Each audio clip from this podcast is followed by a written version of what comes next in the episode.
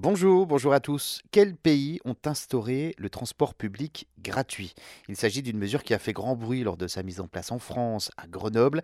Ça a été le cas à Strasbourg, Montpellier, Paris ou encore Lille qui proposent une gratuité dans ces transports pour les moins de 18 ans.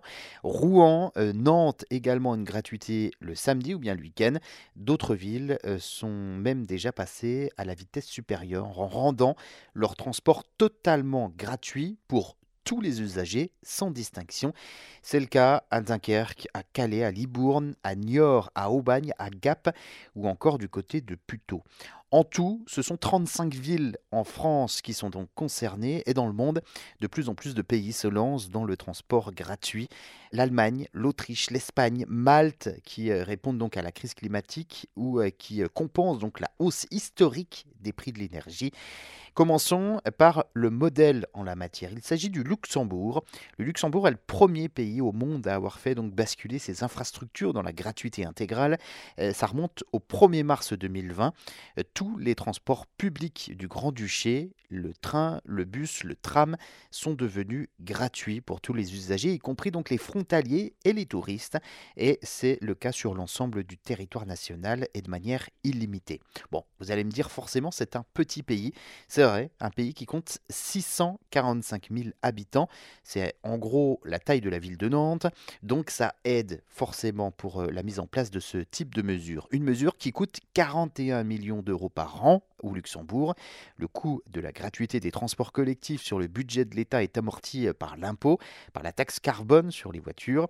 En plus de limiter le recours aux véhicules individuels, l'innovation luxembourgeoise révèle également un effort euh, de justice sociale dans la mesure où les plus aisés finance la transformation du service public. À plus grande échelle, on trouve l'Allemagne également qui a fait l'expérience cet été d'un pass illimité à 9 euros par mois, permettant à tous les usagers sans distinction de voyager à bord de la quasi-totalité des transports en commun du pays. On y retrouve le tram, le train, le bus, le ferry ou encore le métro.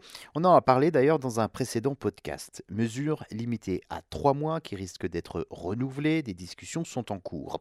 En Autriche, cette fois-ci, il y a un billet à 1095 euros par an, soit 91 euros par mois et 3 euh, euros par jour et qui a justement été lancé en novembre 2021, qui donne un accès illimité à l'ensemble des transports en commun en Autriche, privé comme public d'ailleurs, avec des réductions pour les jeunes et les seniors.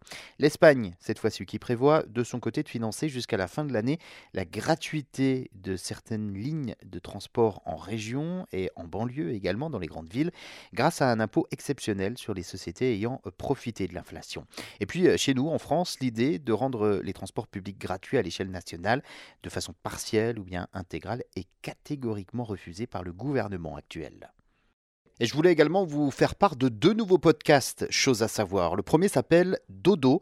Et si vous avez du mal à vous endormir ou euh, si vous voulez vous relaxer, ce podcast peut donc vous aider. On vous propose d'écouter des sons de la nature, des épisodes de 8 heures sans publicité où vous pouvez donc écouter par exemple la pluie en forêt, un ruisseau paisible ou le vent dans les branches ou encore le crépitement d'un feu de cheminée.